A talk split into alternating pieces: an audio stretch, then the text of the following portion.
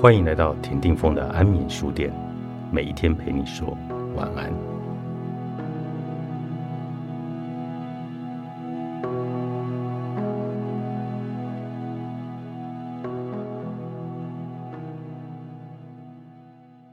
你认为自己可以有需求吗？你认为别人会愿意帮助你满足需求吗？你认为这个世界是友善的吗？好人体现潜藏期待的其中一种方式，就是强迫关怀。他们试图用这种方式来让需求获得满足。好人相信他们这种关怀的本质上充满了爱，也认为这项举动可以充分地表现出他们的好。然而，事实并非如此。利用强迫关怀来满足自己的需求。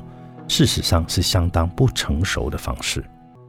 强迫关怀包含两个面向，他们会关注其他人的问题、需求或者感受，以让自己觉得自己有价值，也希望透过这种方式来让自己的需求获得满足。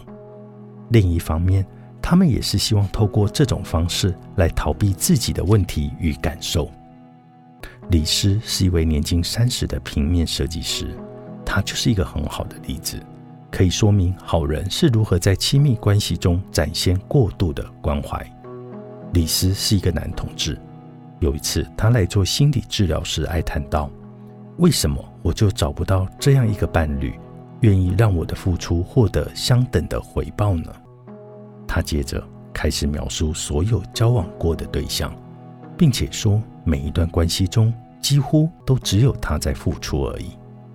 一年间，李斯就交往了三任男友，每一段关系一开始都看似美好，仿佛对方就是他寻寻觅觅的那个人。但是，三段关系却都因为同样的情况告吹，就是李斯寻找的伴侣都需要他人的协助，也有些问题需要被解决。第一位男友住在加拿大，才刚经历完成戒毒疗程。他搬去跟李斯同居，可是却一直不去申请工作签证，而且也经常的毒瘾发作，没有办法完全的断绝毒品。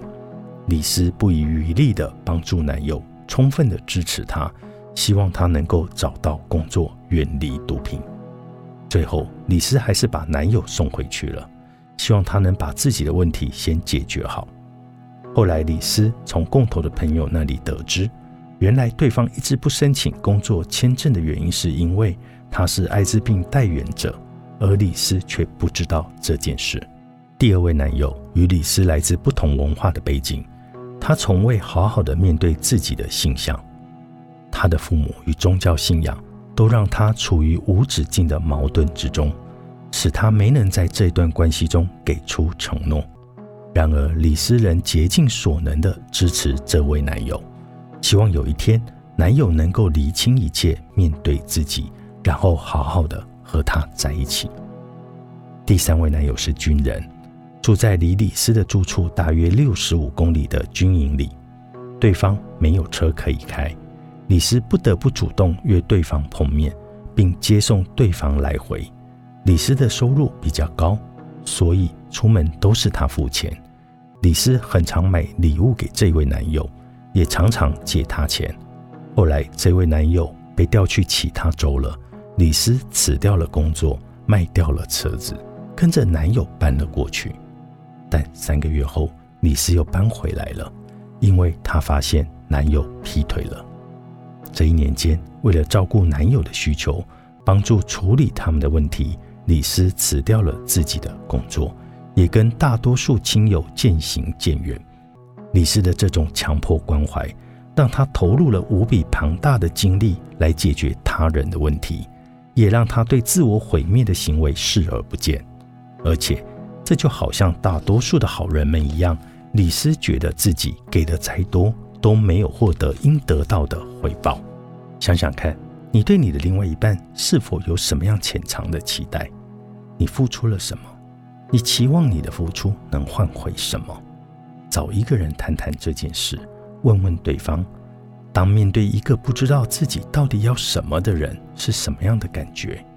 虽然好人们觉得自己做的事充满了爱与关怀，但是真心关怀与强迫关怀是两码子事。有许多原因会让好人出现强迫关怀的行为，但没有一个是因为爱。对他们来说，即便最无害、最微小的付出，也都是有附加条件的。好人期望接受他们付出的人能给予相等的回馈，他们可能会送礼物。付出感情，帮伴侣按摩，满足伴侣的性需求，制造惊喜等。他们也会鼓励伴侣休个假，买新衣服，生病去看医生，去旅行。可是自己却绝对不会这么做。毒性羞耻，作者罗伯特·葛洛佛，好人出版。